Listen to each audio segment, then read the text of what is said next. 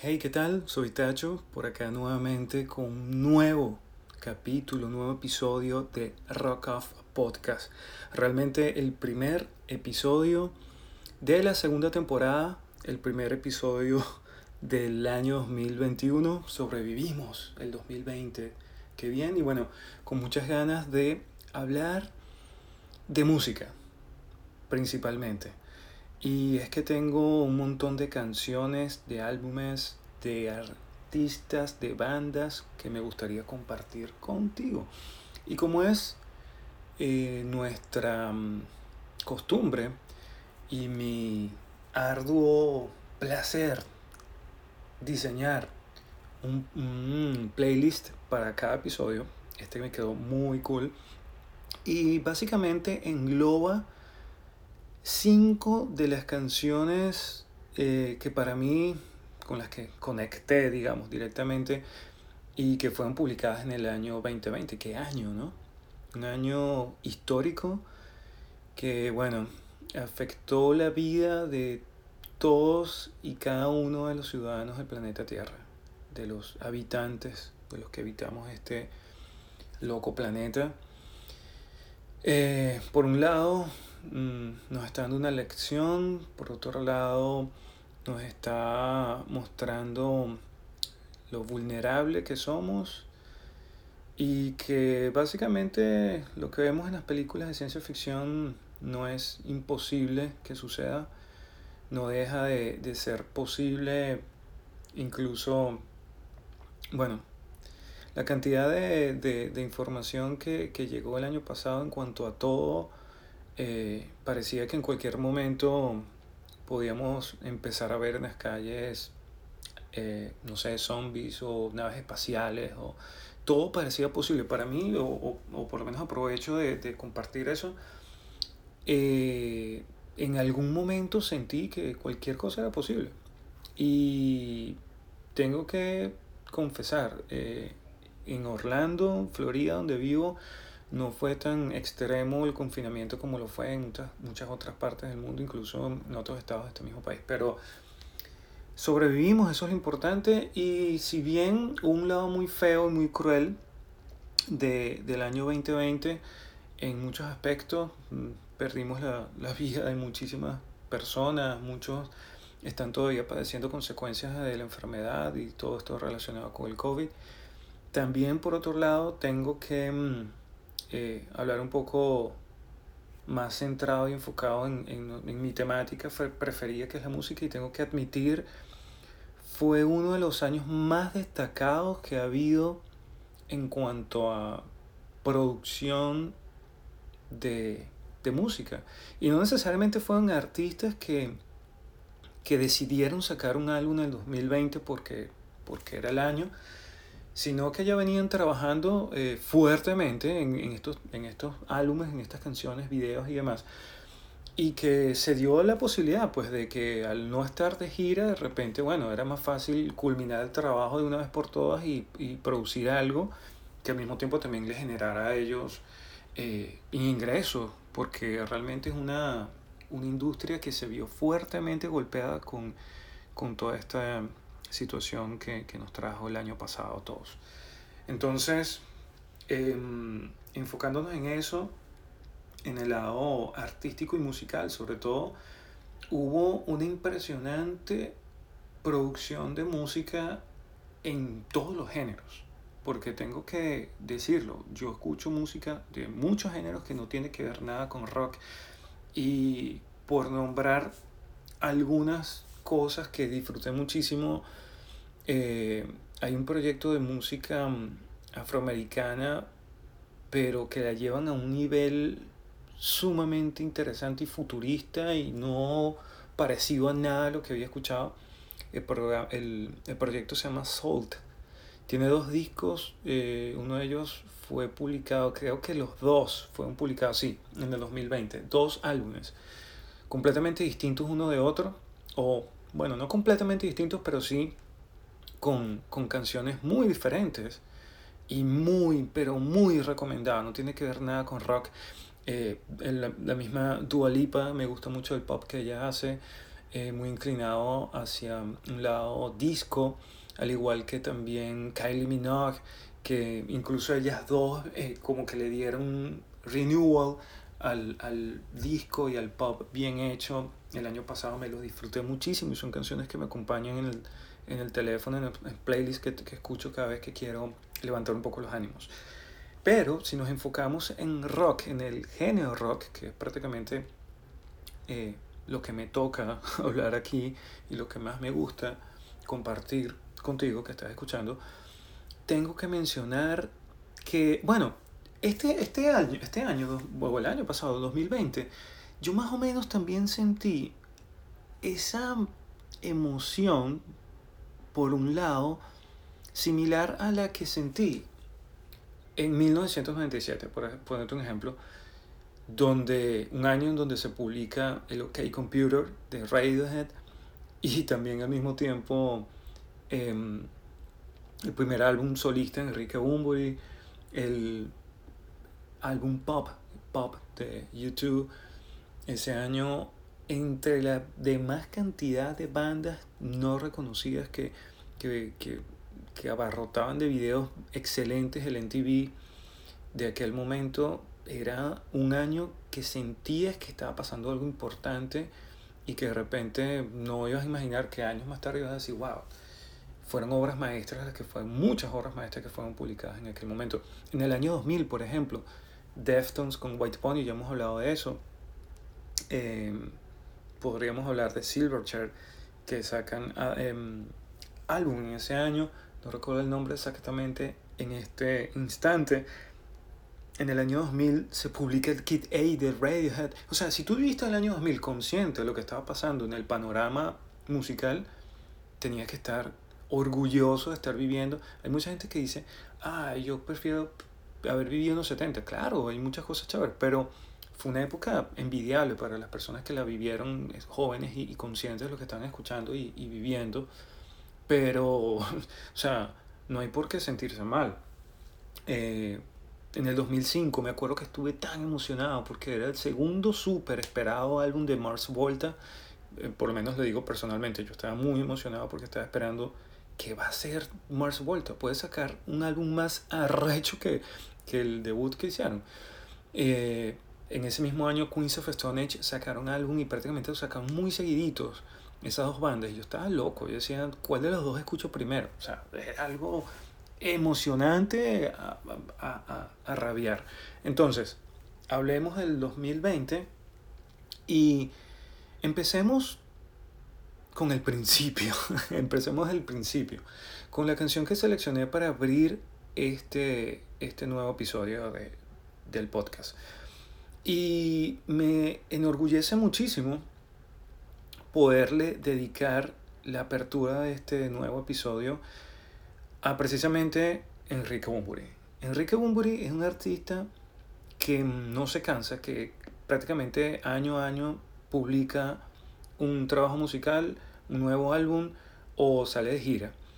Y yo tengo que confesar, realmente desde el principio, desde Radical Sonora, yo le, le, le empecé a seguir la pista porque primero ese disco me impactó muchísimo, porque como bien él lo, lo confesó en unas entrevistas de la época, su ídolo es David Bowie. Y David Bowie en aquel momento también estaba incursionando en, en una temática muy asociada a, los ritmos electrónicos y a las corrientes eh, electrónicas underground de aquel momento que eran el jungle, el drum and bass y bueno, sin fin de, de, de influencias electrónicas que ambos artistas imprimieron en su música. Y Enrique Bunbury, muy influenciado por lo que estaba haciendo David Bowie, eh, agarra al productor Phil Manzanera de Roxy Music y bueno, se corta el pelo, empieza a, a, a profundizar en esa, en, esas, en esa onda y saca un trabajo muy, muy interesante. A partir de ahí le seguí la pista y lo que me gustaba es que Enrique Bumburi estaba siempre cambiando también. Esa es una, es una, una virtud eh, muy, muy entretenida de, de, lo que él ofrece. Y en el 2005, el, creo que es 2004, 2005, no estoy muy seguro, publica Viaje en ninguna parte, un álbum doble al que yo dije, bueno, listo, me gustó mucho el álbum, hasta ahí. Lo que publicó después, siento que estaba también expresando muchas de sus influencias también muy profundas, pero en un punto de vista que no, no conecté él siendo muy fanático de Tom Waits y de Nick Cave o de la etapa rabiosa y, y, y, salvaje Nick Cave, trató de expresar o de, o de aplicar esas influencias tan interesantes y tan pesadas y tan eh, importantes para él en su música, pero esa misma furia con la que eh, acompañó a esos trabajos y en cuanto a giras también, era precisamente lo que no, lo que no terminaba de, de apreciar. Yo posiblemente en aquel momento no estaba de ánimo para eso. O estaba de repente muy pendiente de otras cosas. Y pasa que en el 2020, en pleno confinamiento, empieza Enrique Bunbury a publicar una serie de, de videos que acompañan a un primer álbum que, que fue publicado en mayo del 2020 que se llama Posible. Pero nada más sacó prácticamente cada canción de ese álbum tiene un video, que es un álbum exquisito de principio a fin. Me conectó de una vez, eh, incluso visualmente. Ese mismo año, él publica en su canal de YouTube, gratis por dos, tres días, una película documental que cuenta la historia de su gira en el 2010, por acá en los Estados Unidos, donde él va de ciudad en ciudad, de estado en estado, ciudad en ciudad, en, a tocar en bares y en muchas partes ni siquiera sabían quién era él. Entonces, también muy influenciado por la mm, corriente literaria y poética de Jack Kerouac en el libro, eh, muy famoso libro On the Road, que también es una inspiración muy profunda en la música de Don Waits, que ya lo mencioné. Entonces todas esas conexiones se ven y, si tú sabes, digamos, un poco el trasfondo de toda esa inspiración que toma Enrique Bumbri, todo tiene sentido. Y de hecho en algún momento le tuve envidia porque eh, hay montajes de imágenes en, en, Memphis, él escuchando bandas haciendo covers de, de Elvis y de, y de Johnny Cash. Y Memphis es una ciudad que yo siempre he querido visitar desde, desde que vine la primera vez a Estados Unidos. No he tenido aún la oportunidad de visitar y espero poderlo hacer. Pero conecté mucho. Yo dije, qué fino, qué fino, qué fino todas esas vivencias de Enrique Bunbury. Eh, y, y, empecé como que a reconectar con los discos viejos, empecé a escuchar otra vez los discos viejos, ya desde otra óptica un poco más madura. Y mm, de repente empiezan a publicar una serie de, de entrevistas, él haciendo streaming de que estaba a punto de publicar un segundo álbum en un mismo año. Y, y, se supone que no era una continuación, ni era canciones descartes de, del, del, álbum anterior de Posible. Este se llama mm, eh, Curso de Levitación Intensivo y venía siendo, según él mismo, una colección de canciones escritas y, y, para la época y urgentes en salir, tan urgidas en salir. Sin embargo, se tomó mucha paciencia, en prácticamente las mismas palabras que dijo él, en, en componer y crear el álbum. Una decisión que tomó después de que su manager le recomienda, chamo, no hay gira, ¿por qué no escribe y, y publica un álbum? a mí me encanta el estudio de grabación y lo publicó en diciembre. El álbum, yo lo voy a, Primero, no me voy a cansar de recomendártelo. Una cosa que es muy importante es escucharlo en el mismo orden en que vienen las canciones originalmente. Disculpa Dani que te lo recomendé y no te dije eso. Y probablemente, aunque no lo creas, se pierde, si no lo haces de esa forma, se pierde mucho sentido en el álbum como tal. Si lo escuchas con el mismo orden de canciones original del disco, tiene muchísimo más sentido muchas de las canciones. De hecho, la, la obra como tal cobra mucho más valor si lo escuchas en el mismo orden en que viene el disco. Entonces, recuerdo la primera vez que la escuché, esa, esa noche yo estaba, estaba de camino, íbamos de camino a una boda, y yo le digo a Yerray, hey, em, vamos a escuchar algo de Enrique Bunbury. Ok, sí, ponlo. No hablamos en todo el viaje. Yo estaba, o sea, la quijada o sea, abierta completamente por lo que estaba escuchando. El nivel artístico, musical, eh, lírico del disco, de ese álbum, es impresionante. Tanto que si soy bastante cruel, pero sincero, pudiera decir lo que le dije a ella, que cuando me acompañaba le dije, Enrique Bumburi se puede morir feliz después de este disco. Obra maestra, de principio a fin. Si quisiera tomar una pequeña muestra de ese disco y compartirlo, vamos a hacerlo.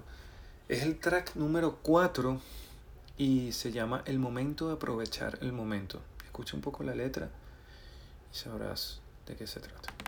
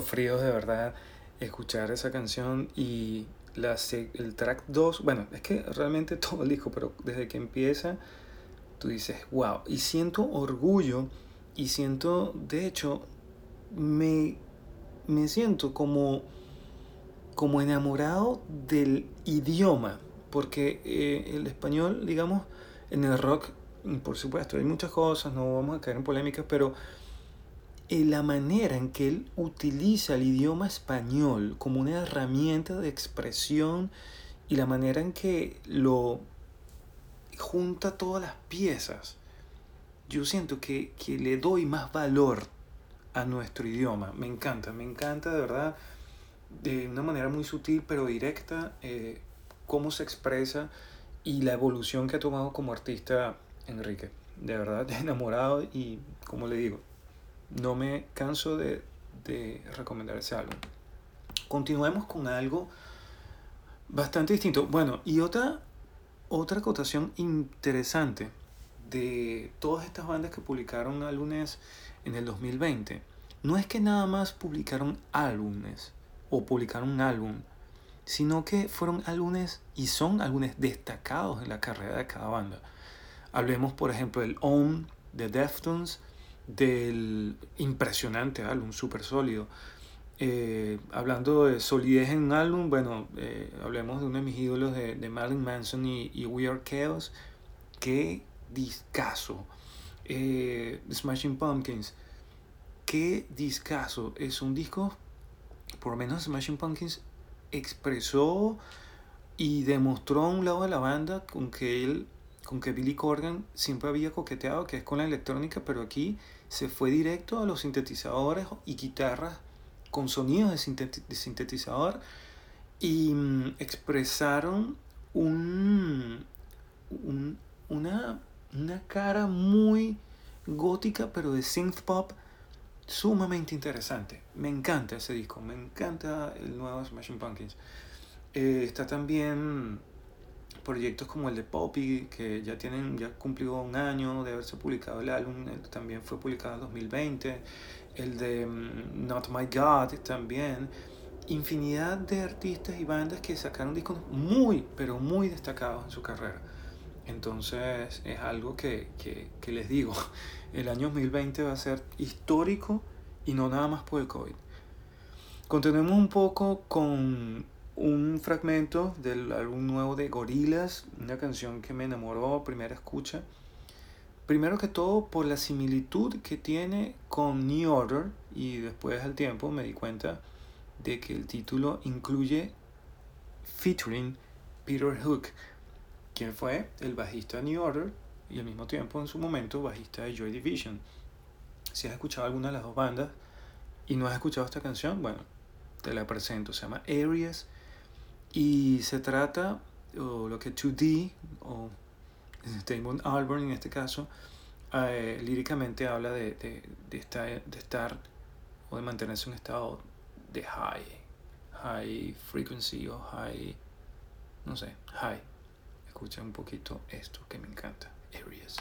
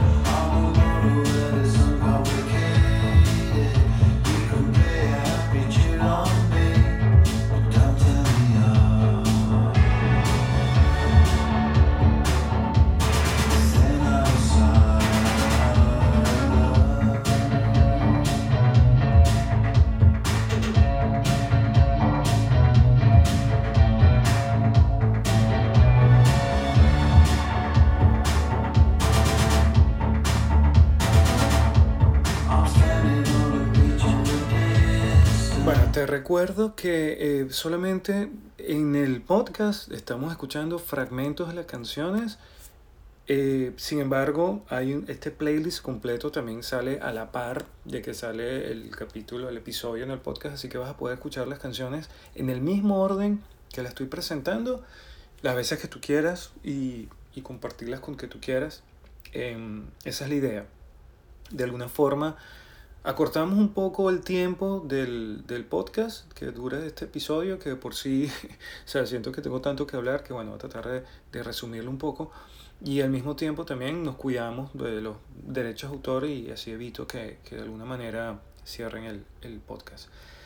Entonces hablamos de gorilas, Peter Hook, eh, bueno, ya tú mismo pudiste darte cuenta de lo que, de lo que, a lo que me refería. Ese sonido del bajo que solamente este señor, no sé, no se le escuchaba a nadie, el perfecto equilibrio entre nostalgia y punk, felicidad y tristeza, o sea, es una belleza, de verdad, esta colaboración. Y es una de esas canciones que destaco completamente en la discografía de Gorillaz y en lo que fue publicado en el año pasado, 2020. Llega el momento de hablar de un proyecto también muy interesante, en este caso de Julian Casablancas, em, famoso por Strokes, y es un proyecto que se llama The Voids. The Voids eh, tiene dos álbumes publicados, sin embargo esta canción forma parte de, de un soundtrack de un videojuego, Grande Auto, y mm, fue publicado en diciembre del año pasado. Me gustó muchísimo, de hecho hay un video de ellos tocándola en vivo y me parece muy, pero muy interesante lo que está haciendo Julian Casablancas. Lo resumiría de esta manera. Julian Casablancas está emborrachándose con The Voids y está pasando la resaca con The Strokes. Porque realmente este último disco de Strokes es muy bueno, pero está muy carente de, de la crudeza o de la emoción o del rock and roll que acompañó el primer o el segundo trabajo de, The Strokes. No con esto estoy diciendo que estoy decepcionado de la banda, ni mucho menos, lo disfruté muchísimo. Me llamó mucho la atención que estaba producido, que estaba producido por Rick Rubin. Llegué a pensar que este señor iba a poner un poco más de rock and roll a la banda. Sin embargo, no fue así. Se mantiene en una onda experimental con sonidos sintéticos que acompañan muy bonitas melodías y todo lo demás. Pero le falta esa emoción o esa peligrosidad que destaca el enfoque que tenía la banda en sus primeros trabajos. Y es por eso que me inclino y me entretiene más cosas como esta, que es Julian Casablancas con The Voids. La canción se llama Alien Crime Lore.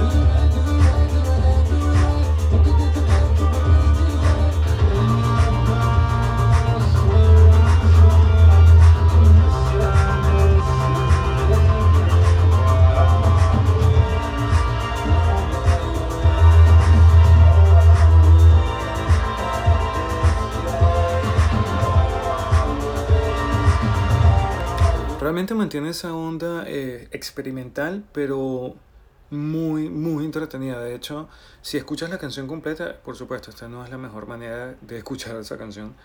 Eh, con tus audífonos y, y, en el playlist que acompaña el episodio podrás darte cuenta por ti misma que mm, a lo que me refiero. Está muy, muy buena. Confía, confía en mí, por favor.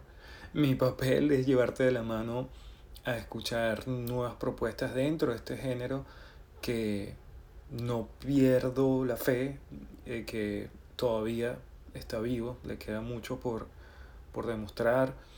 Y si bien eh, hay connotaciones de, de otros géneros que, que, que, se involucran con el rock y salen este tipo de, de experimentos bien interesantes, eso es precisamente parte de lo que le da emoción y, y y ganas de seguir eh, confiando en que vienen cosas buenas por ahí. Em, bueno, y hablando de experimentación y todo esto, estoy muy orgulloso también porque eh, mi amigo Héctor Rodríguez también me sorprendió completamente con algo como esto, eh, inesperado y muy entretenido, divertido y interesante me gustó muchísimo la propuesta. Estoy hablando de Vórtice, ese proyecto mm, prácticamente solista. Y digo prácticamente porque después de que hablé con él, me explicó un poco. De hecho, Héctor, yo lo conocí cuando él tocaba en Drosera Capensis.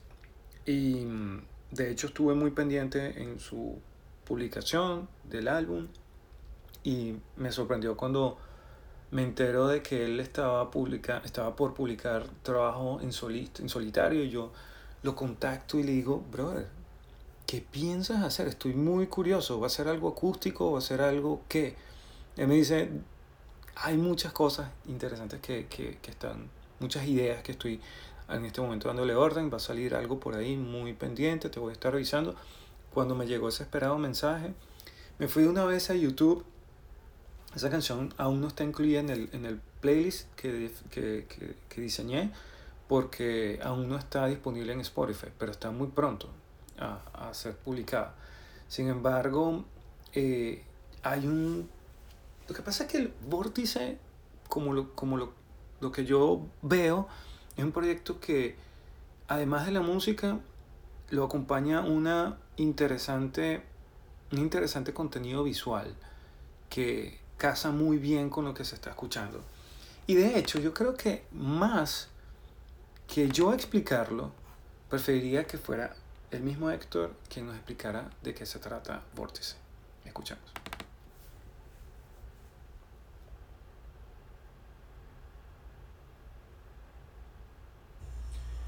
¿Qué onda Tacho? ¿Cómo estás hermano? Un abrazo gigante. Me complace mucho estar contigo en tu programa Rock Off. Sabes que soy fan de tu trabajo desde hace mucho tiempo. Em, bueno, Vórtice para mí significa eh, la organización de un montón de ideas que he tenido divagando en mi mente desde hace tiempo. Eh, ya tengo varios años como compositor musical, haciendo canciones. Vengo de los Chaplins, vengo de bandas como Drosera, Capensi. Y ahora con mi nuevo proyecto personal, bueno, he tratado de, materializar un, montón de ideas que tengo, que tengo en el aire. Entonces, vórtice significa eso, significa aprendizaje, eh, significa mm, desarrollarme como productor musical, eh, trabajar con amigos, trabajar con, con mi familia y con personas que considero y admiro. Eh, y bueno, Vórtice mm, no tiene un estilo definido como tal. Me, paseo por, muchas influencias experimentales quizás, bastantes aires rockeros, indie, hip hop. Me gusta mucho el estilo lo-fi, me gusta mucho también trabajo con mi hermano que, hace electrónica. Bueno, Vórtice es un vórtice de ideas, literalmente. Eh, y bueno, que he tratado de, ir desarrollando poco a poco. Este, también Vórtice es como mi válvula de escape en medio de toda esta loquetera social y mental y emocional que, que está pasando pues.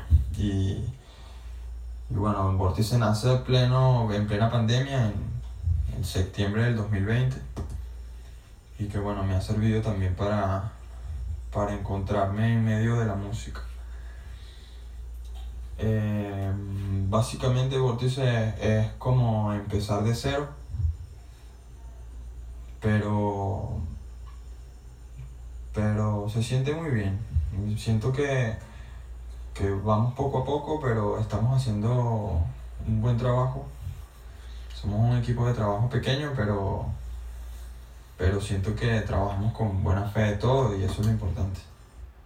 Y me, me, identifico muchísimo cuando él dice esto es una válvula de escape eh, en medio de toda esta locura que está pasando. Bueno, yo precisamente me definió el concepto o parte del concepto de lo que es rock off, lo que significa rock off para mí.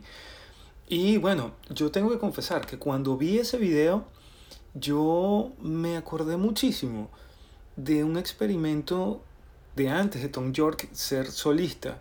Un video que yo vi como a las 3 de la mañana en el NTV del 98, 99 sería, era Tom York, yo nunca supe que era eso, pero era Tom York sentado en una laptop y con, y con puros sintetizadores haciendo ruido o música con, con experimental con otros, con otros tipos.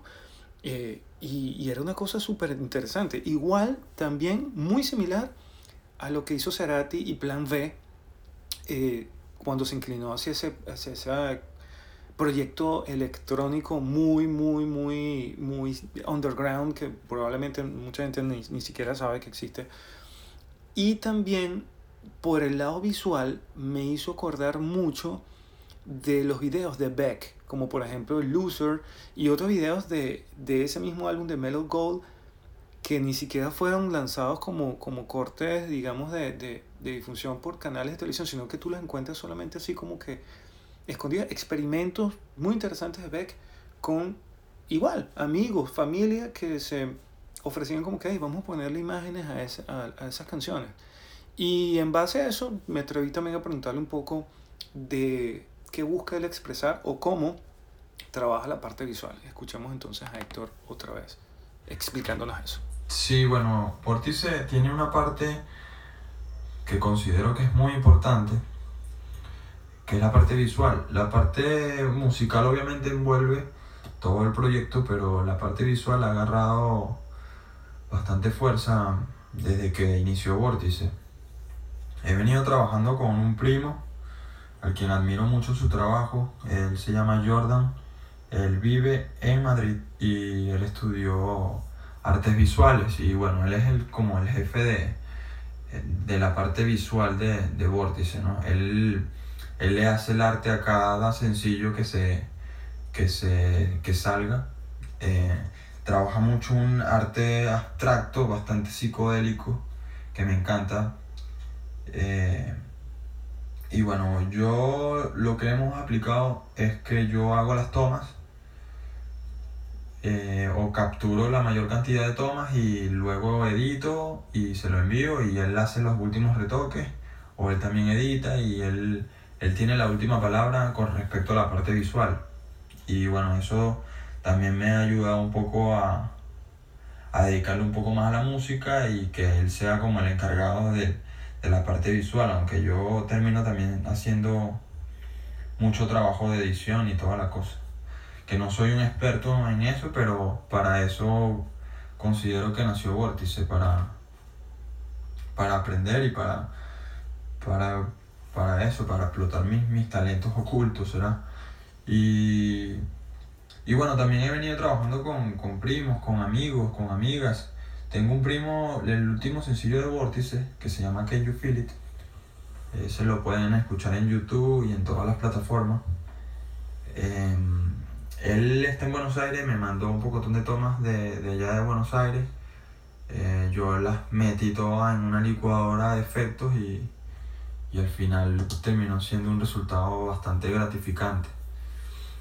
Eh, y bueno, sí, el segundo tema que, que, lancé en diciembre, también trabajé con una amiga eh, que es de Mérida, ella me mandó sus tomas y, y yo igualmente las la combiné con mis tomas y bueno, sale siempre un resultado interesante en la cosa. Eh, y bueno, de eso consiste, de eso consiste en, en, trabajar con amigos, en afianzar relaciones y, y, y, bueno, producir música que es la,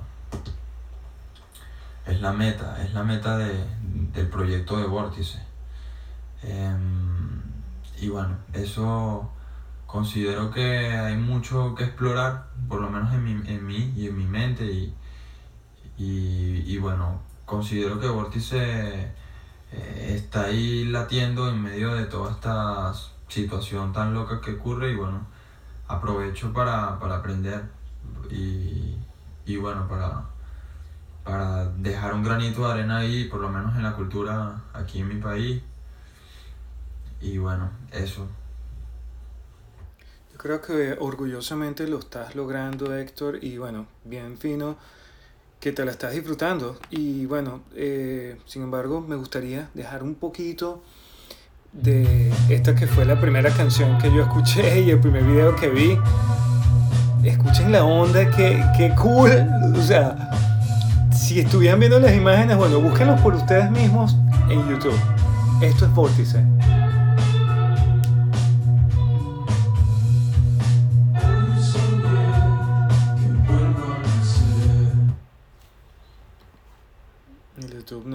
Este momento, pero bueno, eh, próximamente va a estar incluida la, la canción en el, en el playlist para que al mismo tiempo la puedas escuchar en el orden en que estamos escuchando este episodio, primer episodio, segunda temporada de Rock Off. Entonces, prácticamente ya para cerrar este, mm, este episodio, em, siento que no me puedo ir sin, sin ponerte una canción del Weird Chaos que mencioné hace, bueno, cuando iniciamos el, cuando iniciamos el episodio el álbum de Marilyn Manson.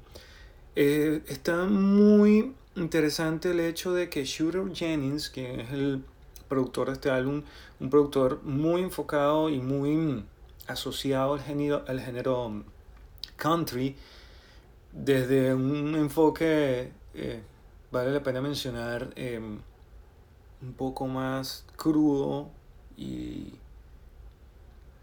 el término específico es como, bueno, digamos, un poquito más crudo.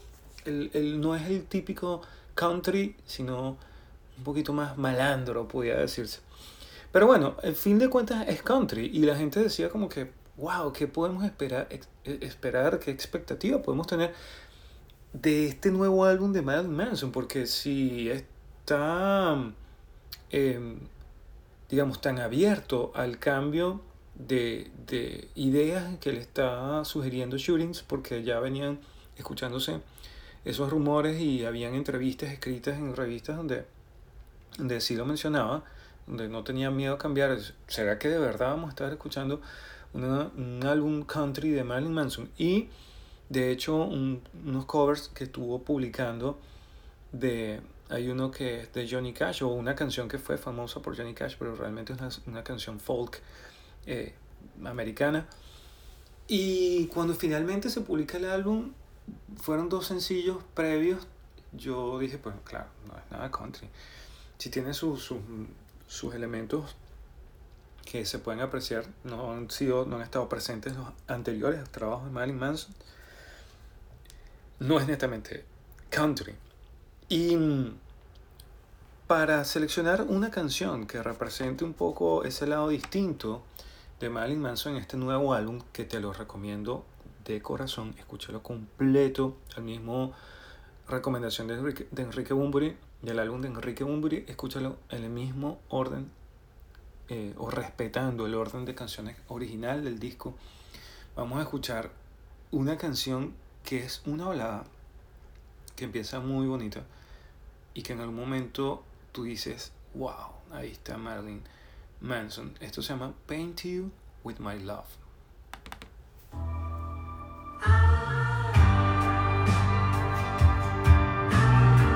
Guitarra acústica, piano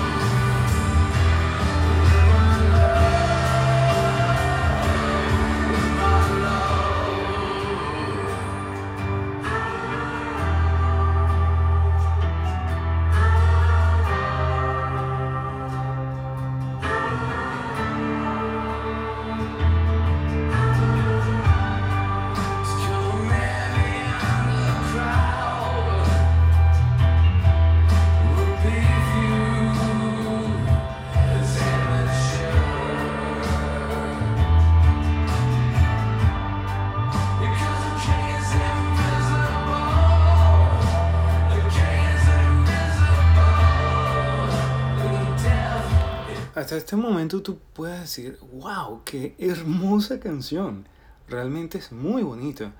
Y, mm, y es, pues sí, es la segunda balada del álbum.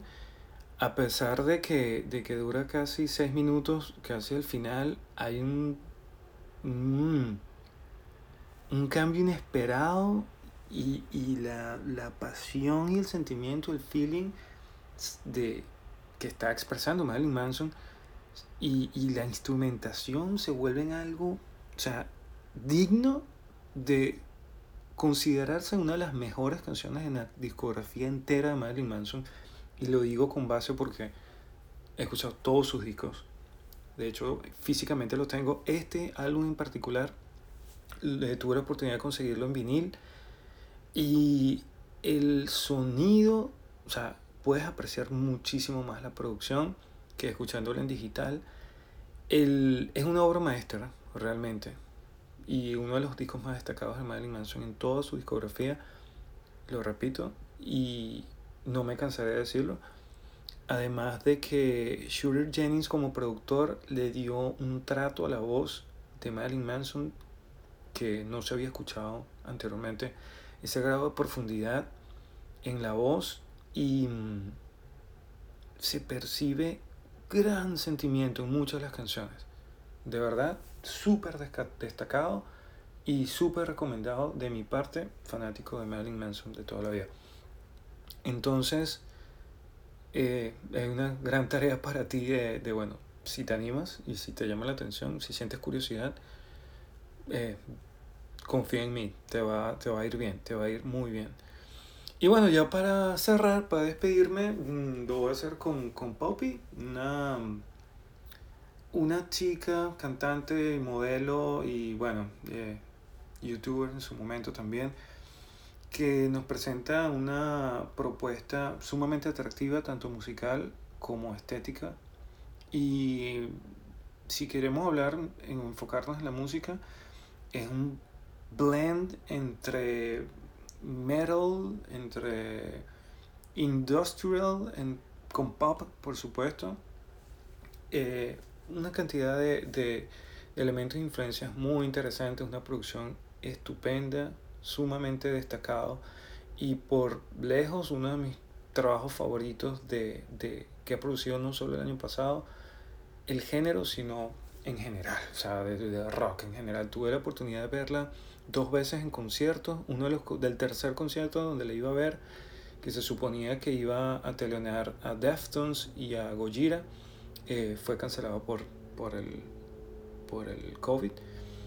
Y bueno, prácticamente con ella me despido, no sin antes agradecerte por escuchar este capítulo, este primer episodio de la segunda temporada de Rock Off. Por favor, está muy pendiente del próximo. Disfruta tu playlist escúchalo todo volumen y estoy totalmente abierto a recomendaciones. Por Instagram es la red social mía por preferencia. En cualquier momento comenta cualquiera de las fotos relacionadas con el podcast. Envíame un direct, direct message si así lo crees necesario. Y bueno, espero que hayas disfrutado este capítulo. Esto se llama Sit Stay Poppy 2020, un interesante recuento de lo que sucedió, por lo menos con lo que más conecté el año pasado a nivel musical y enfocado en el género rock. Bueno, gracias. Rock off.